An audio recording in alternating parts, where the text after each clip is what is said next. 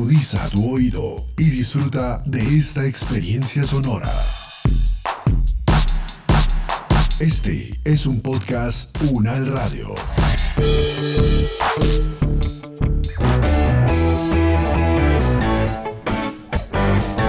Salud Unal, contigo.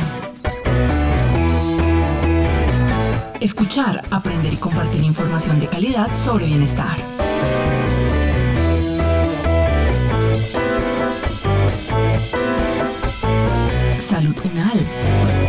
Contigo.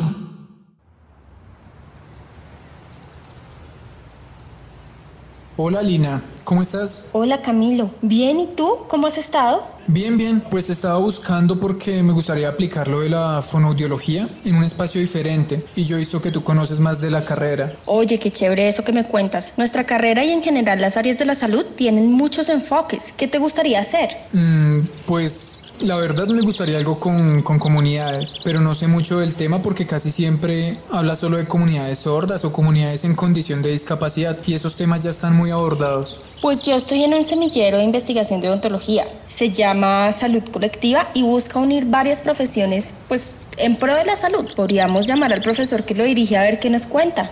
¿En serio? Sí, sería buenísimo.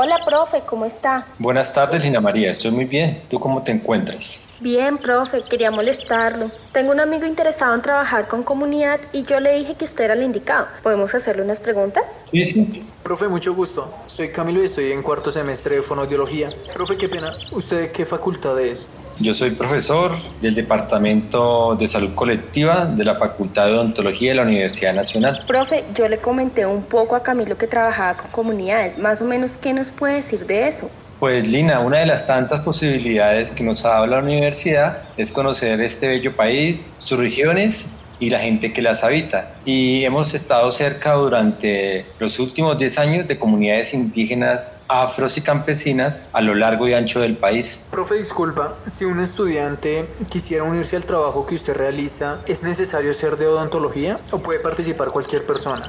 Sí, claro. Eh, nosotros tenemos un curso de salud colectiva donde pueden participar todos los estudiantes de la Universidad Nacional, no importa que no sea del área de la salud. Hemos tenido estudiantes de farmacia, de ingeniería, de artes, de ciencias humanas, de derecho, de ciencias políticas. Cada uno tiene intereses con los pueblos indígenas y cada uno tiene la posibilidad de trabajar según su propio interés profesional. Yo le comentaba que hemos trabajado con varias carreras, incluyendo la nuestra. ¿Es bueno tener esa interdisciplinariedad para el trabajo en la salud?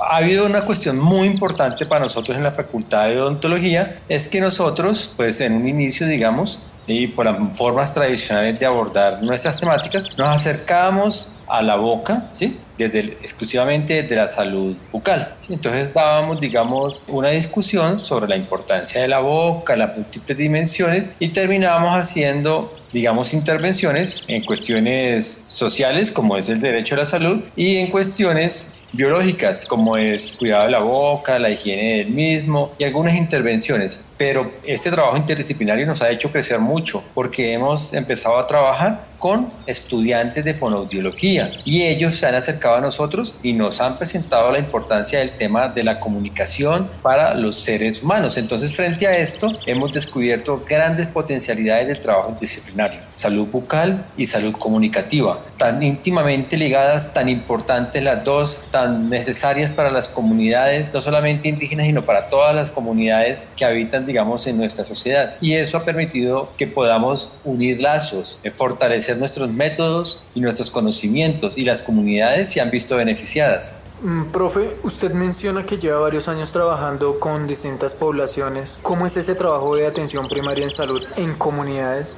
Pues ese es un tema que, del que nos hemos ocupado bastante, ¿no? Conocemos de cerca, digamos, las barreras de acceso a los servicios de atención en salud, es decir, cuáles son los impedimentos que han tenido los pueblos indígenas en diferentes lugares del país para acceder a la atención en salud. Y son múltiples, la mayor parte son geográficas, eh, también una que es muy fundamental es el tema económico y una que sin duda marca eh, el escenario de la ruralidad y el mundo indígena en Colombia son las barreras culturales, es decir, existen servicios de salud que tienen, digamos, dificultades para que ingresen a la atención los integrantes de los pueblos indígenas, ¿no? Poca apropiación intercultural de parte de los prestadores de servicios de salud, muchas están lejos, ubicadas de donde la gente, mal ubicadas desde la perspectiva de las necesidades de la gente. Y sobre todo que en muchas regiones están muy institucionalizadas al sector, eh, a lo intramural. Y el desarrollo de acciones como atención primaria de salud se han ido perdiendo, ¿no? Poco abordadas y eso, digamos, genera distancia con las poblaciones indígenas y los diferentes idiomas y bilingüismo, ¿eso no se convierte en una barrera para la atención en salud? Conocemos algunas experiencias bien interesantes de hospitales interculturales o de IPS interculturales acá en Colombia. Eh, particularmente hemos estado cerca de la IPS eh, Juan Tama, una que funciona en el departamento del Cauca donde los, eh, el personal de servicio, el personal de atención en salud son bilingües, conocen muy bien además las condiciones de vida y de salud de su población. Y hay muchas promotoras de salud que son de las comunidades y fortalecen esos lazos entre la comunidad y las instituciones de salud. También el caso del Hospital Mamá Dominga, allá en el municipio de Silvia, un hospital de los MISAC, donde igualmente eh, todo el personal, digamos, requiere, tiene el entrenamiento intercultural y una gran mayoría de eso habla los dos idiomas. Entonces, eso facilita mucho la atención a las comunidades. Además, las comunidades sienten que pertenecen a ese sitio, eh, se reconocen como tal, sienten el mismo orgullo de, cuando de que cuando entran a un hospital los atienden en su propio idioma y eso de, es una manera muy importante para que la gente se sienta cómoda en la atención en salud. ¿Qué le diría a los otros para que se animen a trabajar interdisciplinariamente para la salud de comunidades? Esa interdisciplinaridad, digamos, cuando uno está en la universidad, uno muchas veces no la comprende. Es el trabajo en la comunidad el que lo termina a uno llevando hacia la interdisciplinaridad. Por ejemplo, cuando hemos estado con los Pijao en el municipio de Ortega o en Atagaima, nos damos cuenta que los problemas digamos, en salud bucal los van llevando a otras necesidades. El problema de la alimentación, entonces sabemos que hay los nutricionistas y los ingenieros agrícolas y los agrónomos son muy importantes en este tema. El cuidado de los animales, pensamos en los veterinarios, eh, el cuidado en la familia, los profesionales en enfermería, eh, el tema de comunicación, ¿no? Que eh, los problemas de aprendizaje, los problemas de audición, etcétera, etcétera las compañeras de fonoaudiología. Es a partir de la realidad cuando uno se da cuenta de la necesidad de construir escenarios interdisciplinarios con una formación que fortalezca, digamos, a todas las profesiones, pero sobre todo las acciones en salud que uno puede aportar a las comunidades del país. Profe, realmente muchas gracias por respondernos y siendo sincero quedé muy animado para unirme. Muchas gracias, profe. Creo que ya con esta charla podemos darnos cuenta que desde el área de la salud podemos trabajar en muchos campos y sobre todo en comunidades, que es lo que nos gusta. Muchas gracias, gracias a ti por la invitación.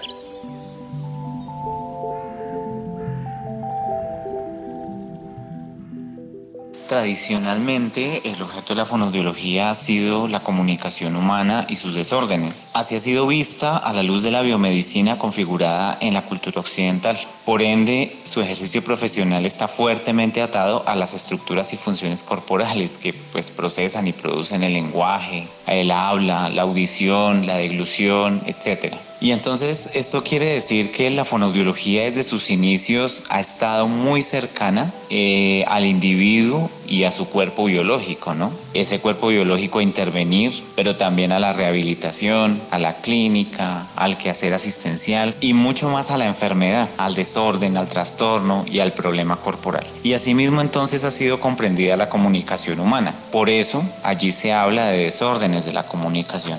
Pensar en trabajo comunitario desde fonoaudiología trae grandes retos. Para empezar, es fundamental tener muy claro quién o quiénes son la comunidad o mejor, cómo estamos entendiendo la comunidad, porque es que a partir de allí es que se desprende el trabajo comunitario. No se trata en últimas de llegar a la comunidad a reproducir la clínica, que es lo que generalmente ocurre, o es lo que habitualmente hacemos los fonoaudiólogos cuando trabajamos en comunidad. Y para que eso no pase, me parece clave, en primer lugar, desprenderse del ejercicio tradicional que inevitablemente se enmarca en la clínica Y eso implica hacer conciencia de que no todo es medible, no todo es cuantificable, sino que implica comprender realidades sociales en las que viven los colectivos y las colectividades.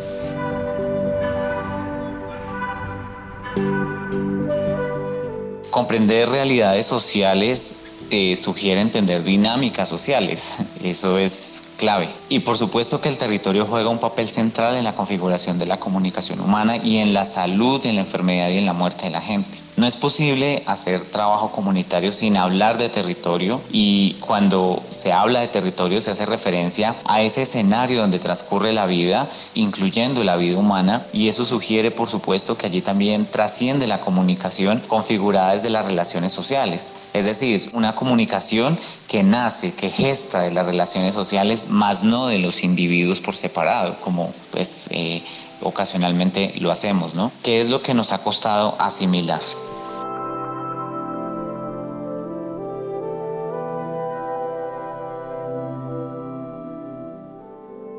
En ese sentido, la comunicación humana configurada desde las relaciones sociales gesta dinámicas de poder, de opresión, de dominación, de despojo de tierras, de violencias y demás procesos sociopolíticos que tienen todo que ver con las profundas desigualdades en las formas en las que la gente enferma y muere en los territorios. Esto debe ser central entonces en el abordaje de las comunidades desde la fonoaudiología como profesión de la comunicación humana.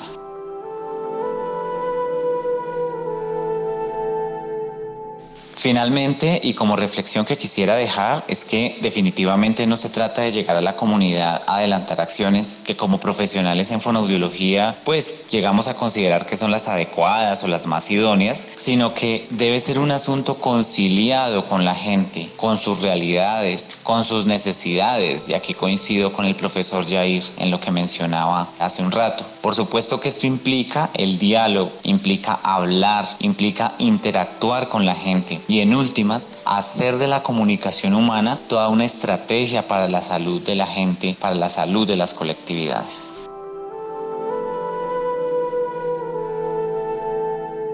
Es el momento de que cada uno desde sus hogares aporten el cuidado de su salud y de su comunidad. Es tiempo de sumar.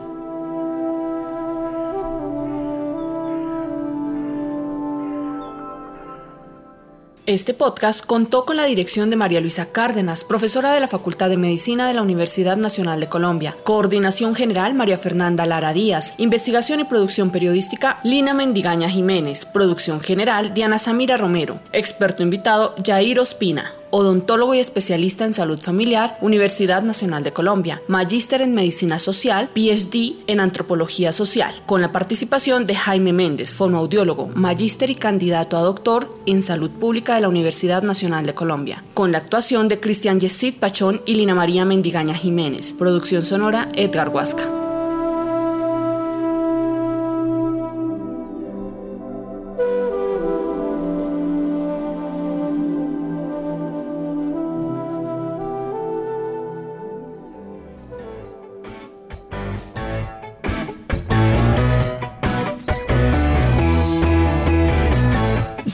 Contigo es una producción de la Facultad de Medicina de la Universidad Nacional de Colombia en alianza con UN Radio.